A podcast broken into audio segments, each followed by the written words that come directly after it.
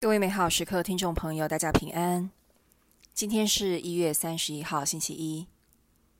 本日的主题是驱逐邪魔，来自马古福音第五章一到二十节。耶稣和门徒来到海的对岸，格拉撒人的地方。耶稣一下船，即刻有一个附邪魔的人从坟墓里出来，迎着他走来。原来那人居住在坟墓里。再没有人能捆住他，就是用锁链也不能，因为人屡次用脚镣和锁链将他捆缚，他却将锁链挣断，将脚镣弄碎，没有人能制服他。他昼夜在坟墓里或山冷中喊叫，用石头击伤自己。他从远处望见了耶稣，就跑来跪在他前，大声喊说。至高天主之子耶稣，我与你有什么相干？我因着天主是求你不要苦害我，因为耶稣曾向他说：“邪魔从这人身上出去。”耶稣问他说：“你名叫什么？”他回答说：“我名叫军旅，因为我们众多。”他再三恳求耶稣不要驱逐他们离开此地。那时，在那边山坡上有一大群猪正在放牧，他们恳求耶稣说：“请打发我们到那猪群，好让我们进入他们内。”耶稣准许了他们，邪魔就出来进入了猪内。那群猪约有两千，便从山崖上直冲到海里，在海里淹死了。放猪的人就逃去。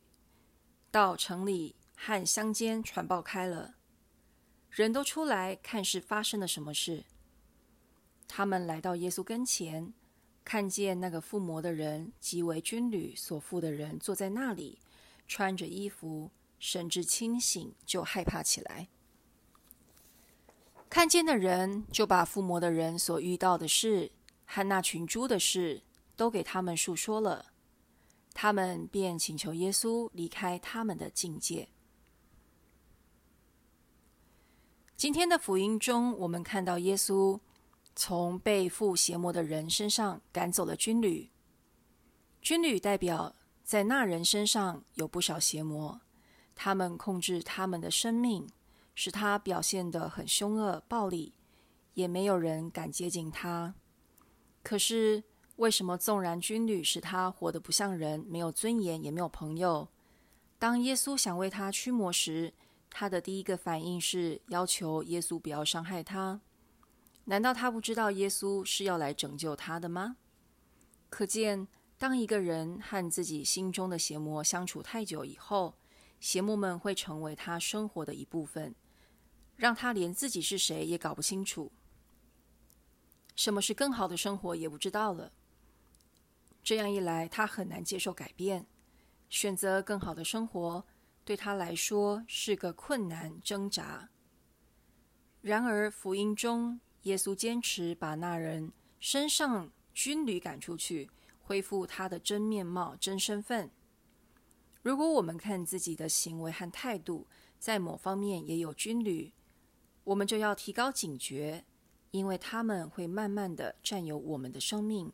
控制我们的行为，这军旅可能是七罪宗：骄傲、坚定、迷色、贪厌、嫉妒、愤怒、懒惰，纠缠着我们，阻碍我们活出天主儿女的喜乐和自由。